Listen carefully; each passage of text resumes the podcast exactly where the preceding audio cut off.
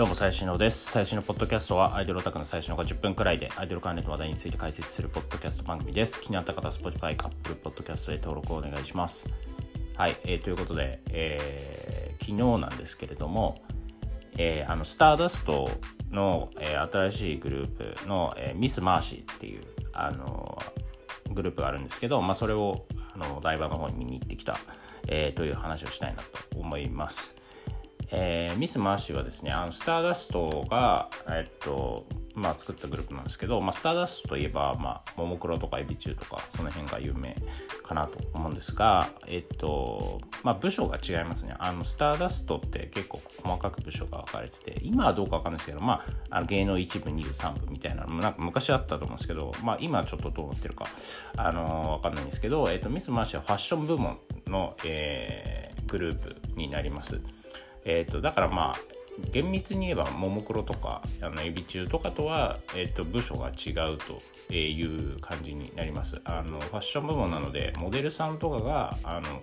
多く所属している、えー、部署になるのかな。でえっ、ー、となので、えーと、メンバーも、まあ、みんなモデルさんみたいな体型、えー、の子がほぼほとんどですと。あの身長、まあ、どうだろうな、165くらいはみんなあるんじゃないですかね。高い人だと170超えてる感じ、えー、な感じで見受けられました。で、あの、9人グループで、えー、っと、なんだろうな。まあ中にはあのもうすでに女優として活躍してたりとかモデルとしても結構活躍されてる人も、いますね。あのー、小宮山里奈ちゃんって子がおそらく一番有名かなと思うんですけど、まあ、映画とかもう写真集も出してたり、えー、しますし、えっ、ー、と、まあ、ゆきちゃんっていう子はもう、え、ー、と、塩谷ゆきちゃんかな。で塩谷ゆきちゃんって子は、えっ、と、もうポカリスエットの CM とかもバンバン出てるとか。あと、エリカちゃんっていうあの子もいるんですけど、まあ、その子もビビのモデルだったりとか、ビスのモデルとかをやってると。いう感じでもう結構仕上がり仕上がってる、えー、アイドル。アイドルってなんですかね、まあ、アイドルとはあのメディアには書いてなくて、まあ、あくまでガールズダンスボーカルグループみたいな感じなんですけれども。はい。でえー、っとまあ急遽ねえっと昨日が初フリーライブということでまだねあの実際3昨日で3回目のライブなんですよね。で前回とかも、まあ、なんかのライブの本当オープニングアクト1曲だけとかだったので、まあ、実質なんか、まあ、昨日が割とちゃんとしたライブだったんじゃないのかなというふうに思います。えっとね、組まれたのが、あの、もう数、3年とか4年とか前からもう組んではいるというか、まあ、まあ、レッスンを始めてるって感じですかね。だからまあ、結構もう、あの、バキバキ、ダンスバキバキみたいな感じで、まあ、34年レッスンをして今年の3月くらいにファーストシングルを出したと「シンデレラ」っていう曲なんですけどもそれ出して。で、えっと、つい最近5月11日かな？に、えっと、2回セカンドシングルの、えっと、ベルっていう曲を出して、まあ、それのリリーベっていう形なんですね。まあ、配信しかないんですけど、まあ、リリーベという形で昨日のライブが行われたと。いう感じで、あの曲調はもう完全に K-POP 寄りという感じで、えー、めちゃめちゃかっこいい感じになってます。で、えーと、昨日はあのダイバーシティのあのフェスティバル広場っていうあのガンダムがあるところの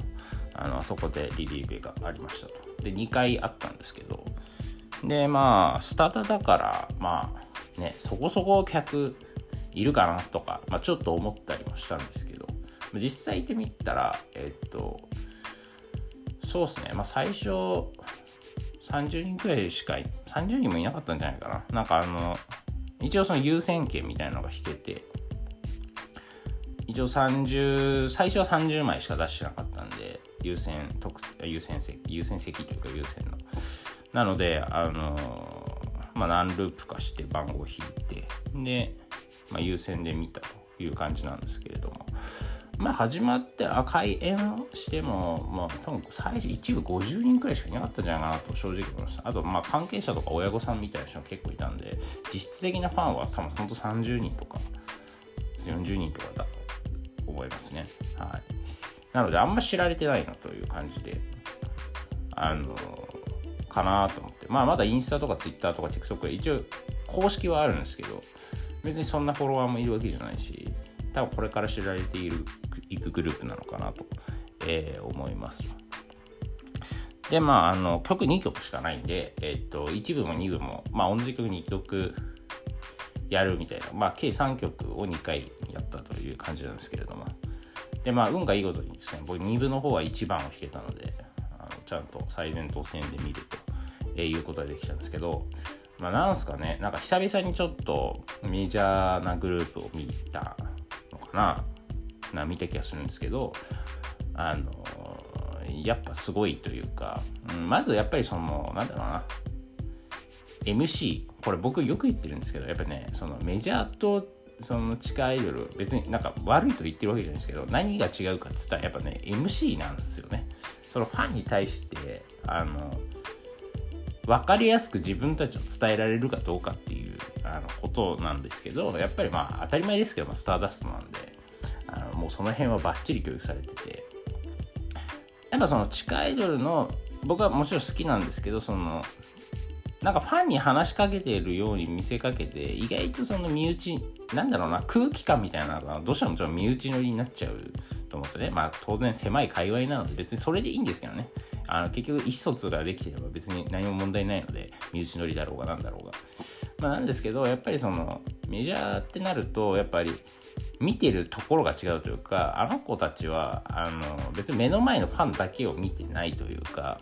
まあ当然その有利リベだとねあの通行中の方とかもいるので、まあ、そういう人たちにも知ってもらおうという意味でやっぱりそのすごい分かりやすい話し方をするしもちろんまあ、ある程度もちろんすでに MC 決まってるんですけどね、こういうことを喋ろうっていうのは。で、まあ、ちゃんとどういう順番で喋るみたいなのも、まあ、その辺もちゃんと決められてるのが、まあ、すごいメジャーアイドルっぽいなって、まずはあの思いました。で、まあ、ダンスとかも、えー、っと、もう、まあ、さっき言ったように結構、まあ、レッスンはしてると思いますし、まあ、得意な子も、もちろんもう本当ちっちゃい頃からやってることとかもいたので、もう本当に最高っすね。やっぱり踊れる女の子って俺めちゃめちゃ好きなんで、あの、本当に良かったですね。あのまあ僕がよく書いてるフリークって多分そこまで、まあダンス、もちろんダンスレッスンしてるんですけど、なんかダンスに特徴を置いてる感じのグループってまあないじゃないですか。基本的にはまあ歌となんだ曲の力がでかいなと思ってて、別にダンスで何か見せるってあんまりやってないと思うんですよね。別にダンス、ダンス自体はやってるんですけど、ダンスを重きを置いてないというか、まあ、どっちかというとなんか振り、振りですよね。振りがか、まあ、特徴的というか可愛いみたいな。まあ大体のアイドルってそうなんで。まあで、今回のそのミス・マーシーはまあ、ダンスユニットなんで、まあそれはもちろんコンセプトが違うからそれは当たり前だろうっていう話なんですけど、まあダンスね、めちゃめちゃいいですね。で、曲ももう本当に、これね、あの難しいというか、あの、K-POP 路線なんですけど、まあ、その日本で K-POP 路線のグループって、まあ、正直なんか流行ったことないと思うんですよ。それはもう当たり前というか、だってもうこの特にその韓国とか日本とかアメリカとか別にそういう国境がそんなにね重視されない時代において別にそんな日本人だろうがなんだろうみんな K-POP 聞くじゃないですか。で本家本元の方がまあ基本的にはいいのでみんなそっち聞くから日本で K-POP の真似事をしたところで、まあ、流行らないというかまあ2番センチになっちゃうって思うんですよね。なので、まあ、ミス・マーシーがどあのもちろん顔もすっごい可愛いしスタイルもめちゃめちゃいいしダンスも踊れるし曲もいいしって割とかなりいいと思うんですけどなんかまあその辺が結構トライというかその曲調的にどうなんだろうなっていうのはちょっと思います。まあそのね、ある程度はもちろん広まるとは思うんですけどその日本でその K-POP 路線日本のグループで K-POP 路線の曲調がハマるかどうかっていうところはちょっとトライ案件かなみたいなあの思いますね。まあそういう意味でもマスターだからしてもまあかなりこうトライというか、まあ、チャレンジングなあのグループなのかなと思います。なんかまあこういったねまあエビ中ももクロ、えー、あえエビ中ももクロなんだろう。まあ、最近だとね、時戦とか、まあ、流行ってますし、まあ、あるで、ある一定の、ね、ノウハウは、もちろんスタダにはある、アイドル育成とかアイドルを、えー、でかくするためのノウハウはスタダにはあるんですけど、まあ、それらを使って、こういうファッションモデル系の子たちを新たにそういう K-POP の路線に乗っけて売っていくっていうことは、まあ、割とチャレンジングなことなのかなと。いうふうに思ったりもしますね。はい。えー、という感じで、あのー、まあ久しぶりのやっぱメジャーのグループということで、あのー、やっぱこう、なんだろうな。楽しめる安心感みたいなのがちょっとあるというか、まあ、近いよりのいいところはなんかいいのか悪いのかよくわかんねえけどみたいなそのまあもちろんねえっ、ー、とまあ地下アイドルグループだとし素人にみたいな子もまあもちろんいるわけじゃないですか。でまあそういうなんか何が起こるか分かんないドキドキみたいなのは地下アイドルでしか味わえないと思うんですけど、まあそれとは真逆の安心感みたいなところで言うとやっぱメジャーアイドルってすごいなっていうふうにあの思いましたね。はい。あとはそのファンのファンとしてのその楽しみ方というかうん、やっぱそのねメジャーと地下そこも違うなと思ってて、まあ、地下は、まあ、基本距離近いしうん。特にそう管理みたいなのが行き届いてないから、まあ、割とこうすぐ仲良くなれると思うんですけどいやメジャーっていうのはねやっぱ 距離があるというか、まあ、まだもちろんコロナも続いていますし、まあ、その辺もかなり厳しくてえー、っとまあ、あの、検温とか、まあ、そういうのは別に地下と変わんないんですけど、なんだろうな、えっ、ー、と、特典会の時かな、特典会がで、えっ、ー、と、エアハイタッチとグループショットっていう感じで2個あって、で、あの、1枚1000円で、あの、あ、1枚1000円、うん。グッズを買うと1枚1000円分買うと1枚券がついてきて、まあ、その枚数によってあのハイタッチか、えー、グルショか選べるっていう感じ。あのエアハイタッチが 2, 2枚でグルショが3枚3000円っていう感じなんですけど昨日のレギュレギュレーションだと。まあまあそこのまあ金額感とかもあるんですけどどっちかっていうとそのまあエアハイタッチ、まあ、エアハイタッチって何やねんっていう話なんですけどえっと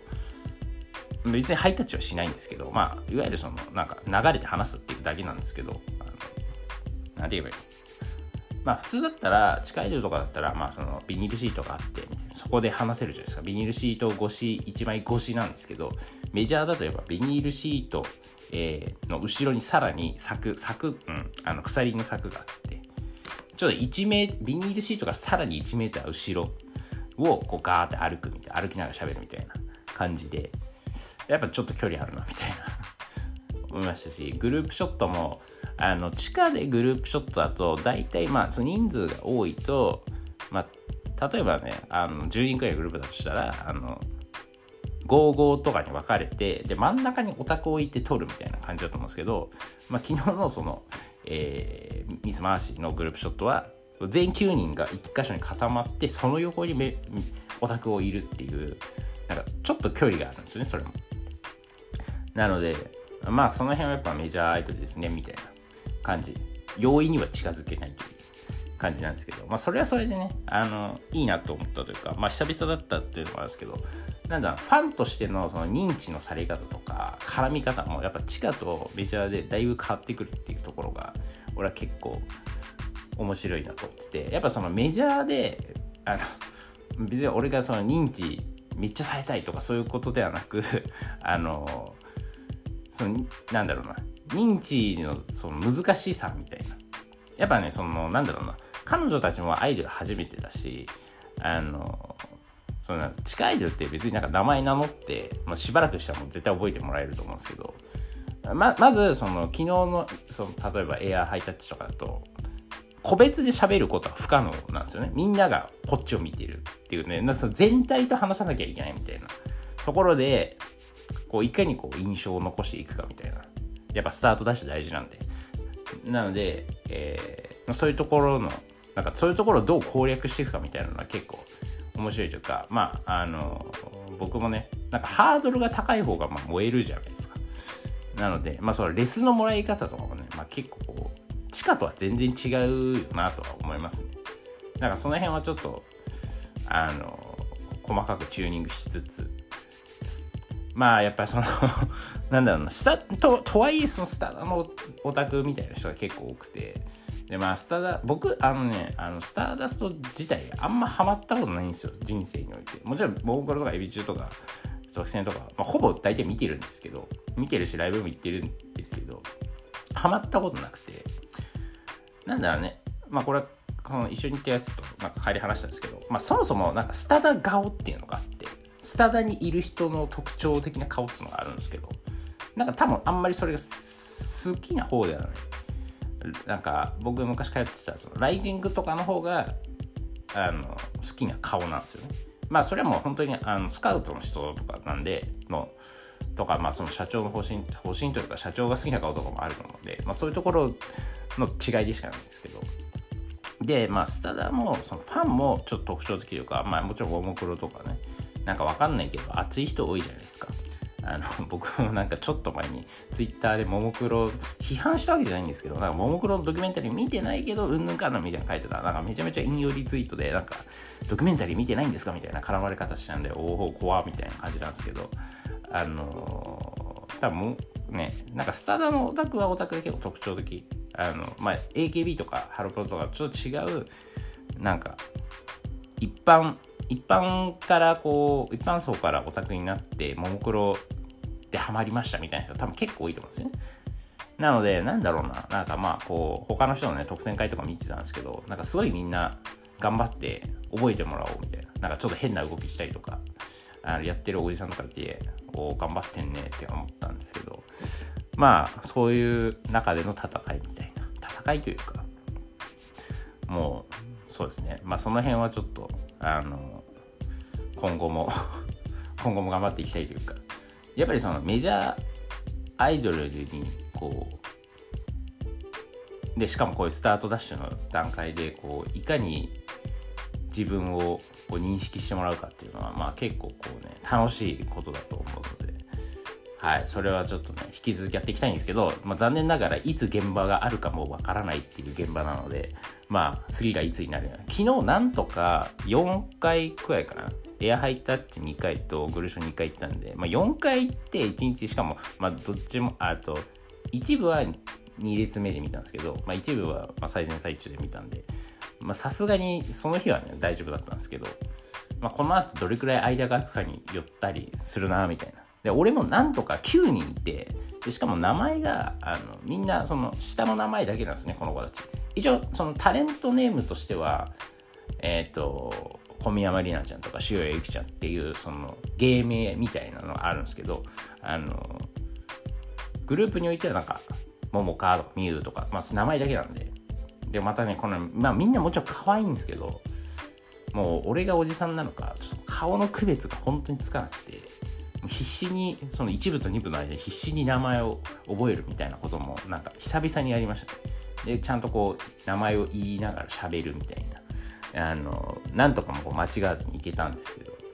まあ、ちょっと早くやっていかないともう記憶を忘れちゃうんであの早くやっていただきたいなという感じでございます。はい、はい、ということで、えっと、僕はだから今週ね結構面白い動きで火曜日に、えー、あ火曜日水曜日か。水曜日に、えっと、シュレディンガーの犬の,、えっとそのモッシュダイブアリーのライブを見て。で木曜日は猫宮あすかちゃんの猫宮あすかちゃんっていうグラビッドルがいるんですけど、まあ、のさ個別撮影会に行って。で金曜日昨日は、えー、あ一昨日は、えー、ももかちゃんっていうこの間僕があの撮影した子がいるんですけど、まあ、元アデストにいた今女優さんなんですけど、まあ、女優さんの、えーと、トークイベントで、昨日金曜日行ってきて。で昨日はそのスタダのミス回しを見て。で今日は乃木坂の10周年ライブ見に行くんですけど。で来週はあのホリプロのハニーっていう新しいグループこれを見に行くんですけど。ちょっとねこう自分のこのオタクの活動にもちょっと変化があるというか。なんかこれ前言ったかもしれないけど、まあ、最近若干その、まあ、シュレイングとか他のグループとか他のグラビアとか女優さんとかのイベント増えてきたんで若干こうフリークの割合減ってきてるんですよね。ででまあその今週来週とかに至ってはその結構メジャーアイドルを見に行くことが増えているのでそのあなんかメジャーが活動しだしてるんだなっていう感じですかね。ようやく、なんかメジャーってやっぱそのね、世間の目とかもありますし、まあその辺のなんだろう、方針、そのコロナ禍におけるそのイベント方針とかもあると思うんで、結構その、厳しくてずっと動けなかったと思うんですけど、まあ、ようやくね、まあ、最近地下はもう声出し OK になってきましたけど、メジャーも動き出してるというところで、まあメジャーのイベントこれからどんどん増えてくると思うので、まあね、割とそのち、ねフリークにみんな みんなって言ったら変ですけどその割と地下アイドルね。これ何回も言ってますけど地下アイドルの界隈の中でフリークがこうコロナ禍において一気に成長したっていうところはもう本当にコロナ禍にフリークが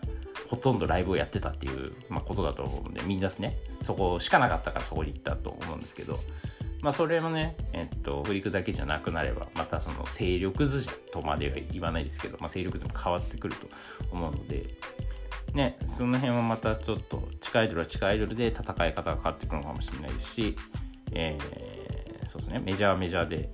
まあ、昔の勢いをどれくらい取り戻せるかって、まあ、結構厳しいと思いますけどね。多分本当にここ2年くらいでもメジャーアイドルのファンとかってもうライブもなかったし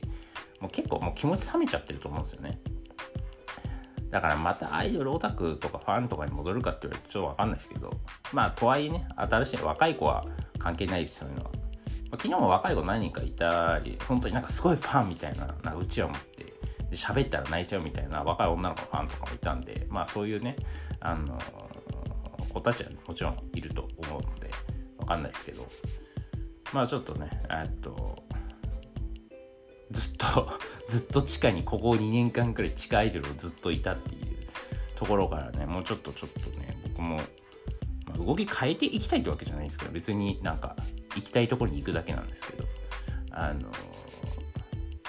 まあちょっと変化があった方がね面白いと思うので、はい、そういうのを楽しんでいきたいなというふうに思います。はい終わります。